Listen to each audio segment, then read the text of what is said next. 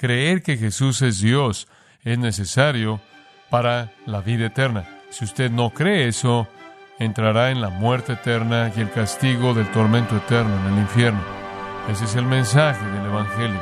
Ese es el mensaje del Nuevo Testamento.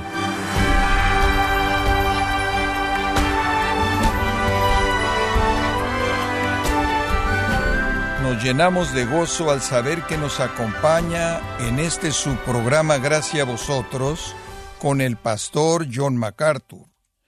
Diferentes grupos religiosos creen que Jesús es un Dios, pero no igual a Dios Padre. Probablemente hayan tocado a la puerta de su casa personas que quieren convencerlo de que Jesús es algo menos que el Dios de la Biblia. Cuando esto suceda, estimado oyente, ¿Qué debería decirles? ¿A dónde puede guiarlos en las Escrituras para comprobarles que Jesús y el Padre son uno mismo? Hoy, el pastor John MacArthur, en la voz del pastor Luis Contreras, estará respondiendo estas preguntas al estudiar la declaración de divinidad, quizás más clara de Jesús, en la serie Redescubriendo al Cristo de la Escritura, aquí en gracia a vosotros. Abra su Biblia, si es tan amable, en el décimo capítulo del Evangelio de Juan. Esta es la declaración pública final por parte del Señor Jesús de su deidad. Esta también es la invitación final en el templo frente a los líderes judíos antes de que Él se vaya durante tres meses de aislamiento al otro lado del Jordán con sus discípulos y aquellos que vinieron a él, como es señalado al final del capítulo. En lo que al Evangelio de Juan concierne, aquí está el registro final de Juan de Cristo declarando ser Dios y llamando a la gente a creer. Él no es únicamente un maestro noble, él no es únicamente un líder religioso, él no es un hombre muy moral, él no es alguien únicamente con sabiduría fuera de lo común, aunque todas esas cosas son verdad. Él es Dios y cualquier cosa menos que eso es blasfemia en contra de Él, en contra de Él. Ahora, necesita ser afirmado que los judíos habían llegado a una conclusión diferente. Y claro, su respuesta, como vimos la última vez, recogieron piedras de nuevo para apedrearlo.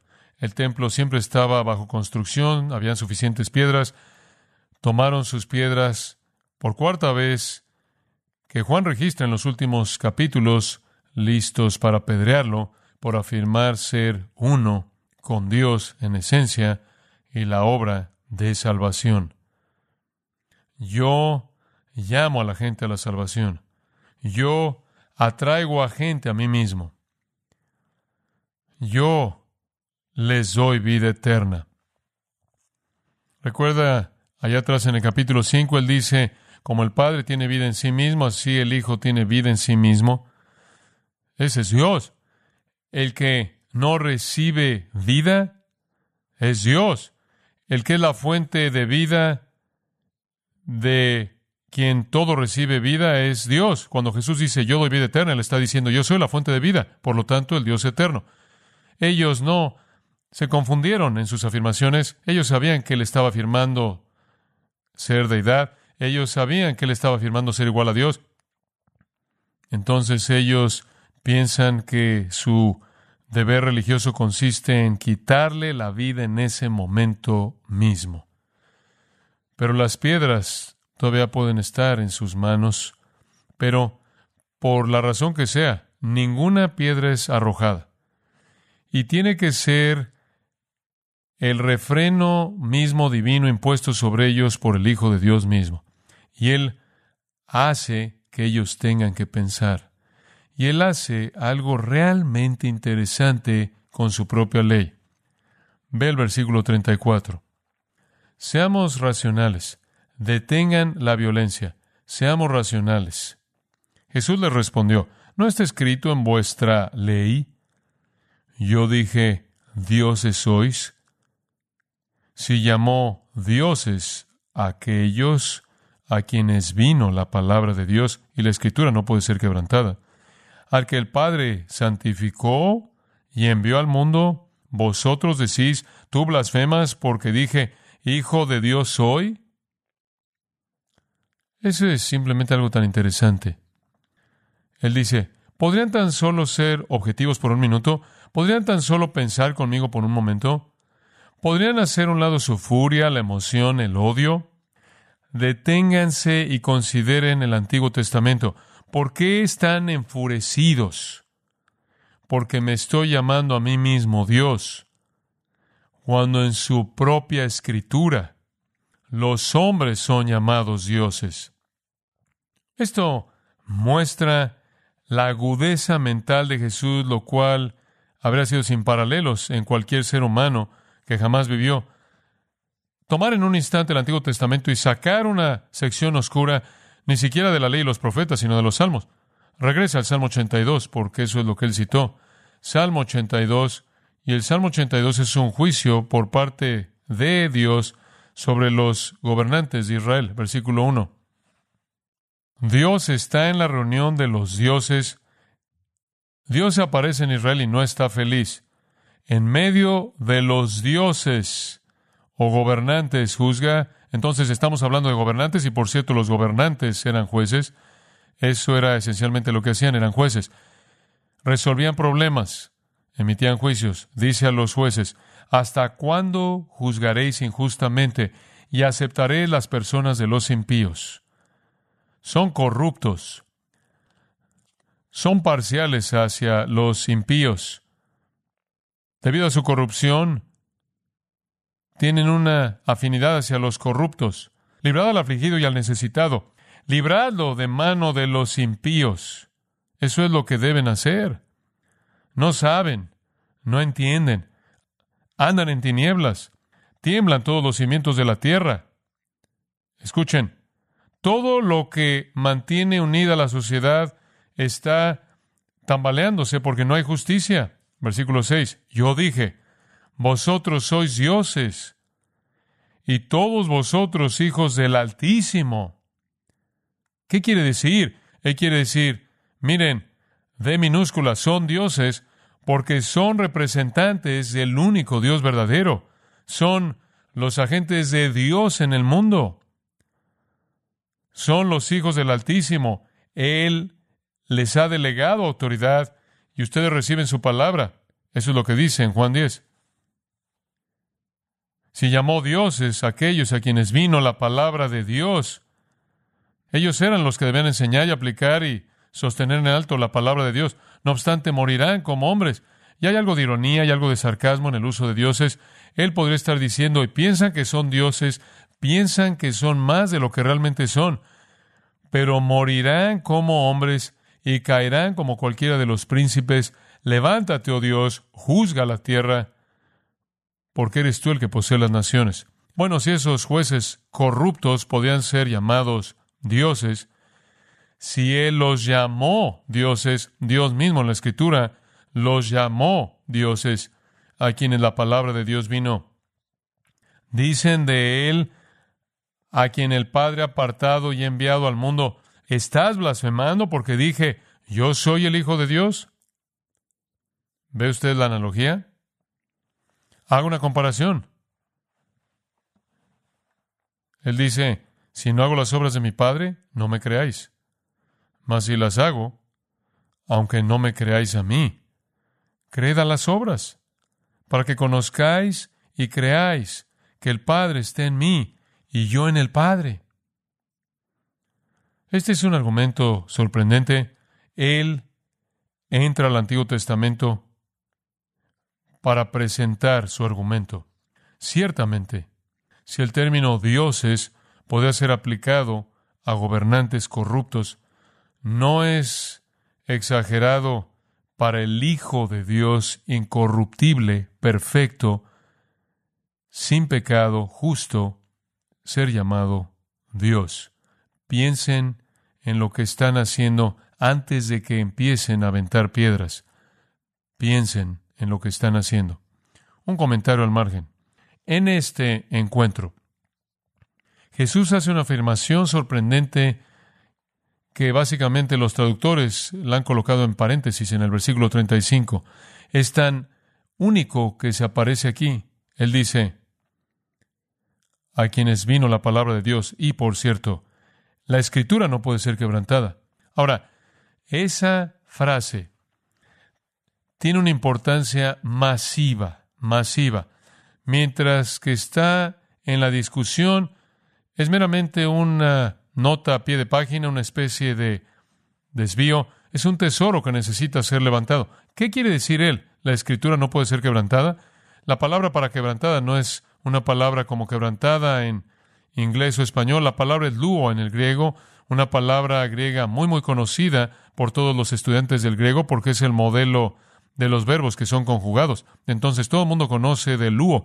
Luo significa despedido, disuelto, quitado, liberado, aniquilado, eliminado. Entonces, ¿qué está diciendo nuestro Señor? La escritura no puede ser cambiada. La escritura no puede ser soltada, liberada, quitada, despedida, anulada. Este pasaje es la perspectiva de Cristo de la escritura, que es una cadena inquebrantable y ningún eslabón puede ser quitado, ni uno. El pasaje mismo en el Salmo 82 no tiene conexión a su deidad, pero él usa esa palabra dioses ahí para presentar un punto de lo menor a lo mayor, como con mucha frecuencia lo hacían los rabís, y él lo hizo, pero él se detiene a la mitad de eso y hace esta afirmación poderosa, general, de que la escritura no puede ser quebrantada. Y mientras que él está muy ocupado probando que su afirmación a la deidad, a ser Dios, es válida por sus obras, él no trata de probar esta afirmación. Él no la prueba. La escritura no puede ser quebrantada. Punto. ¿Por qué no lo prueba? Porque no cuestionan eso. Ellos entienden eso. Es una cadena. Todos los eslabones tienen que estar en su lugar. La escritura es la palabra final. Ellos lo sabían. Usted no puede alterar la escritura. Usted no puede alterar la escritura. De hecho, él presenta su argumento entero a partir de una palabra en un versículo oscuro, en un salmo. Usted no puede tocar una palabra. Usted no puede aflojar una palabra y sacarla. Eso es porque toda la escritura es inspirada por Dios, segundo Timoteo. Eso es porque ninguna escritura viene por alguna interpretación privada, sino que los santos hombres de Dios fueron movidos por el Espíritu de Dios a escribir, segunda de Pedro 1. Usted no puede tener una perspectiva más elevada de la escritura de la que Jesús tiene. Entonces, cuando entramos a discusiones de la autoridad, la inerrancia, la exactitud, la inspiración de la escritura, me gusta comenzar con ¿qué pensaba Jesús de la escritura? Porque quiero adoptar su perspectiva. Y si usted no tiene su perspectiva, yo me quedo con él. Y nuestro Señor, en una discusión acerca de la afirmación más seria que él jamás podía hacer, cuelga su argumento en una palabra en tan solo una palabra. Esta fue su perspectiva de la Escritura. Permítame mostrarle otra ilustración. Regrese a Mateo 22. Mateo 22, versículo 23. Los saduceos que dicen que no hay resurrección. ¿Por qué decían eso? Porque creían que los cinco libros de Moisés, el Pentateuco, los primeros cinco libros en el Antiguo Testamento, fueron escritos por Dios y el resto del Antiguo Testamento fue un comentario humano de los primeros cinco libros. Muy bien. Entonces creían en los primeros cinco libros como la palabra inspirada de Dios. Y debido a que Moisés no escribió acerca de la resurrección en los primeros cinco libros, no creen en la resurrección. Eran protectores muy, muy estrechos, estrictos de todo asunto en el sistema levítico que era parte de la sección mosaica se veían a sí mismos como los protectores de la religión verdadera, rechazaban toda tradición oral, toda tradición escrita, toda tradición rabínica, toda ella la rechazaron, cada parte de ella. Eran fundamentalistas estrictos, algunas personas piensan que negaban la resurrección porque eran como liberales teológicos. No, negaban la resurrección porque eran hiperfundamentalistas que aceptaban únicamente los primeros cinco libros del Antiguo Testamento. Entonces, quieren pisar a Jesús acerca de la resurrección, entonces le cuentan esta especie de historia loca de siete hermanos Y había una ley en el Antiguo Testamento que decía que si un hombre moría, su hermano, si no estaba casado, tomaba a su esposa y cuidaba de ella. Y esto era lo que hicieron los hermanos. Entonces, en el caso de esta situación hipotética, siete hermanos, el primero se casa y muere sin hijos, el segundo se casa y se muere, el tercero se casa y se muere, hasta el séptimo. Yo diría, francamente, los últimos cuatro hombres eran torpes porque todo mundo frente a ellos se ha muerto y hay un común denominador aquí. Es la misma señora que está en la cocina. Pero bueno, ese no es el punto todos mueren. Entonces piensan que esto es tan ridículo porque si hay una resurrección, ¿de quién va a ser esposa ella? Jesús dijo, están equivocados, cerráis, no entienden las escrituras. Después el regreso otra vez a las escrituras, ni el poder de Dios, porque en la resurrección ni se casarán ni se darán en casamiento, sino serán como los ángeles de Dios en el cielo. No hay matrimonio en el cielo, pero acerca de la resurrección, retrocedamos de su historia torpe, regresemos a la resurrección. Pero respecto a la resurrección de los muertos, ¿no habéis leído lo que os fue dicho por Dios? Permítanme llevarlos de regreso al Antiguo Testamento. Jesús regresa al Antiguo Testamento. ¿No habéis leído lo que os fue dicho por Dios? Y él cita Éxodo 3.6, en donde Dios dice, yo soy el Dios de Abraham, el Dios de Isaac y el Dios de Jacob. Dios no es Dios de muertos, sino de vivos. ¿De qué trata eso? Cuando Dios dijo eso en Éxodo 3, Abraham estaba muerto, Isaac estaba muerto, Jacob estaba muerto. Si no hay resurrección, Dios debería haber dicho, yo era el Dios de Abraham, Isaac y Jacob. Pero cuando Él dice, yo soy el Dios de Abraham, Isaac y Jacob, quiere decir que están vivos. Y el argumento entero no depende únicamente de una palabra, sino en un tiempo, tiempo presente. ¿Cuál fue la perspectiva de Jesús de la Escritura? No puedes aflojar una palabra, no puedes tocar un tiempo. Y después otra ilustración, Mateo 5. Mateo 5, el Sermón del Monte. 5, 17 al 19. Jesús dice, no penséis que he venido para abrogar la ley, esa es una forma de luo, ese mismo verbo, o los profetas, no he venido para abrogar, sino para cumplir, porque de cierto os digo que hasta que pasen el cielo y la tierra, hasta el fin de la creación como la conocemos, ni la letra más pequeña, ni la parte de una letra más pequeña pasará de la ley. No puede tocar las palabras, no puede tocar los tiempos, no puede tocar las letras. Por cierto, el versículo 19. Todo aquel, y aquí está la misma palabra, luo, todo aquel que quite uno de estos mandamientos más pequeños y enseña a otros a hacer lo mismo, será llamado pequeño en el reino de los cielos. ¿Quieres saber quién es el más pequeño en el reino de los cielos? La gente que altera la inerrancia de las escrituras y le enseña a otros a hacer lo mismo. Aterrador. ¿Quién es el más grande en el reino? El que los guarda y los enseña será exaltado. Entonces, esa es la perspectiva de Jesús de la Escritura. No puede ser quebrantada. Ahora usted puede regresar a Juan 10. Entonces, ¿Por qué no simplemente van a la escritura?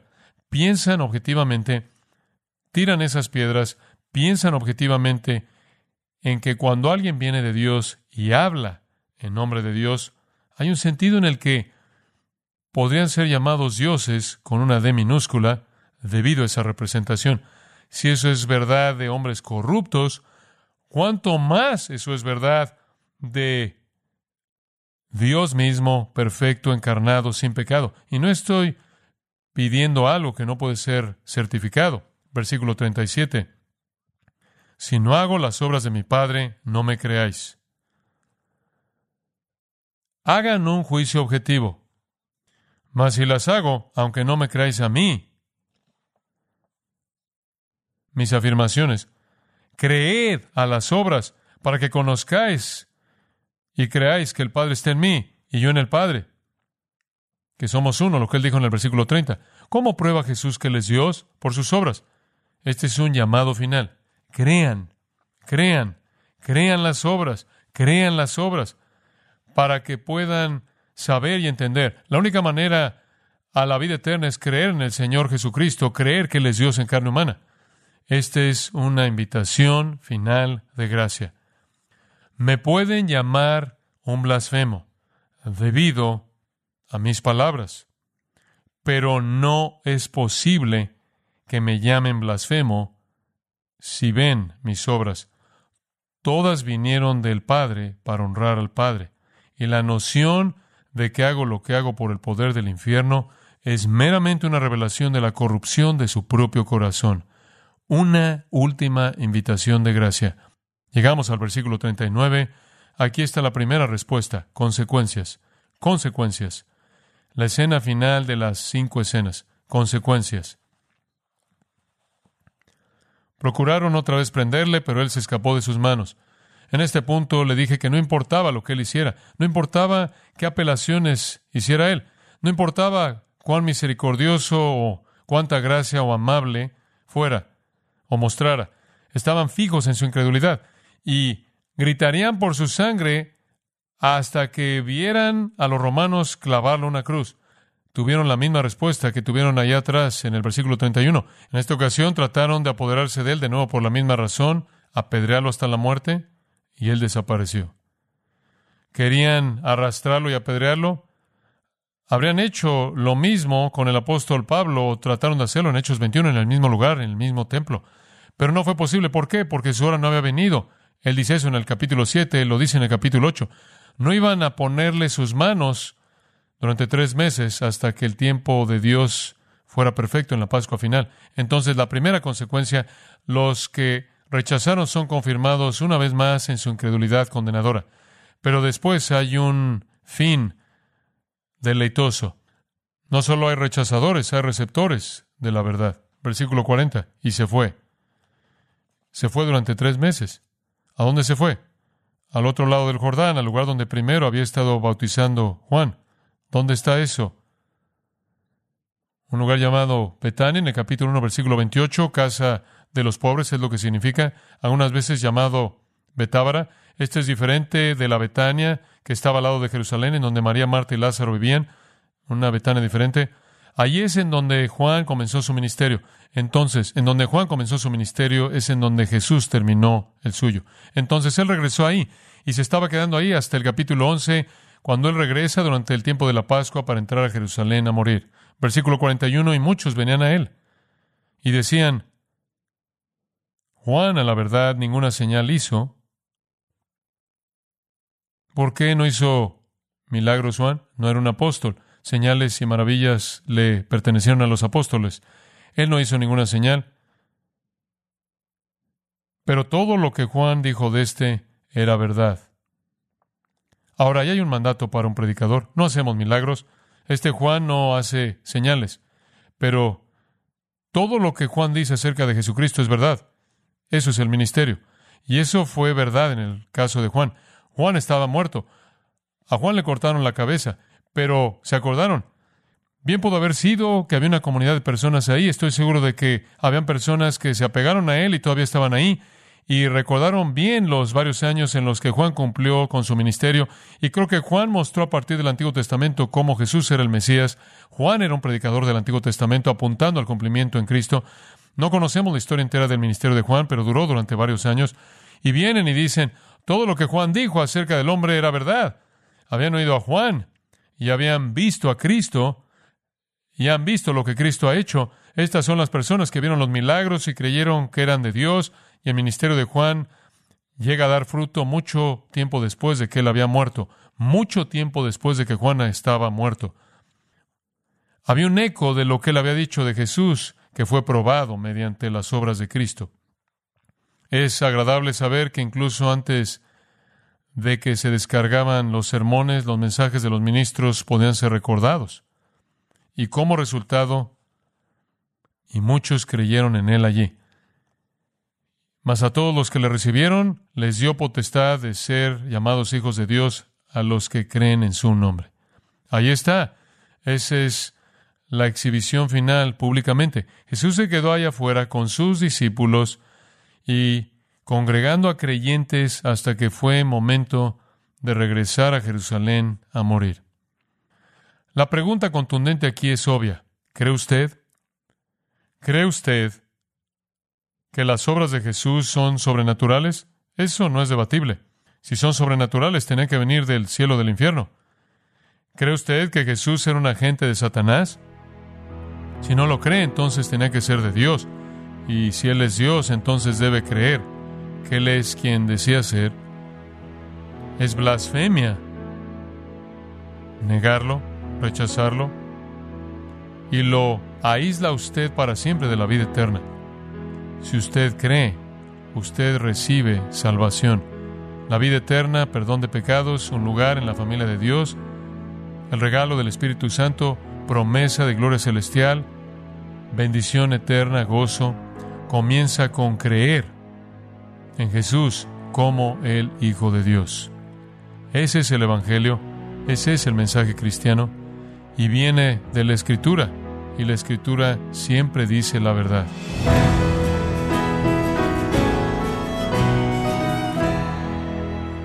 Ha sido el pastor John MacArthur enseñándonos verdades críticas acerca de la divinidad de Jesús. Estamos en la serie Redescubriendo al Cristo de la Escritura, aquí en Gracia a vosotros.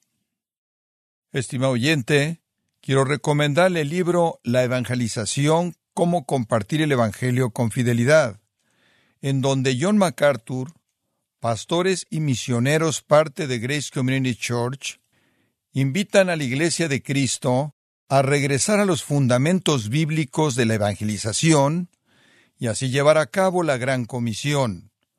Adquiéralo en la página gracia.org o en su librería cristiana más cercana.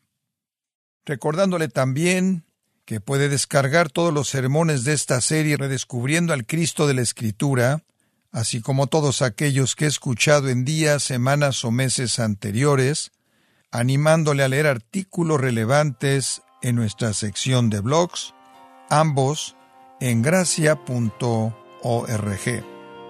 Si tiene alguna pregunta o desea conocer más de nuestro ministerio, como son todos los libros del pastor John MacArthur en español, o los sermones en CD, que también usted puede adquirir, Escríbanos y por favor mencione la estación de radio por medio de la cual usted nos escucha en gracia a vosotros.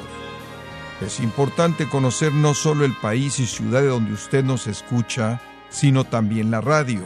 Para quienes contactan nuestro ministerio por primera vez, pueden solicitar una copia del mensaje de promoción sin costo alguno, un mensaje por oyente únicamente. Si usted vive en los Estados Unidos o Puerto Rico, escríbanos a Gracia Vosotros, P.O. Box 4000, Panorama City, California 91412. O puede escribirnos a través del siguiente correo electrónico radio arroba y queremos agradecerle desde el fondo de nuestro corazón su tiempo y sintonía, y en nombre de John MacArthur y del personal de este organismo, invitarle para que nos acompañe en la próxima edición y así juntos continuar desatando la verdad de Dios un versículo a la vez, en gracia a vosotros.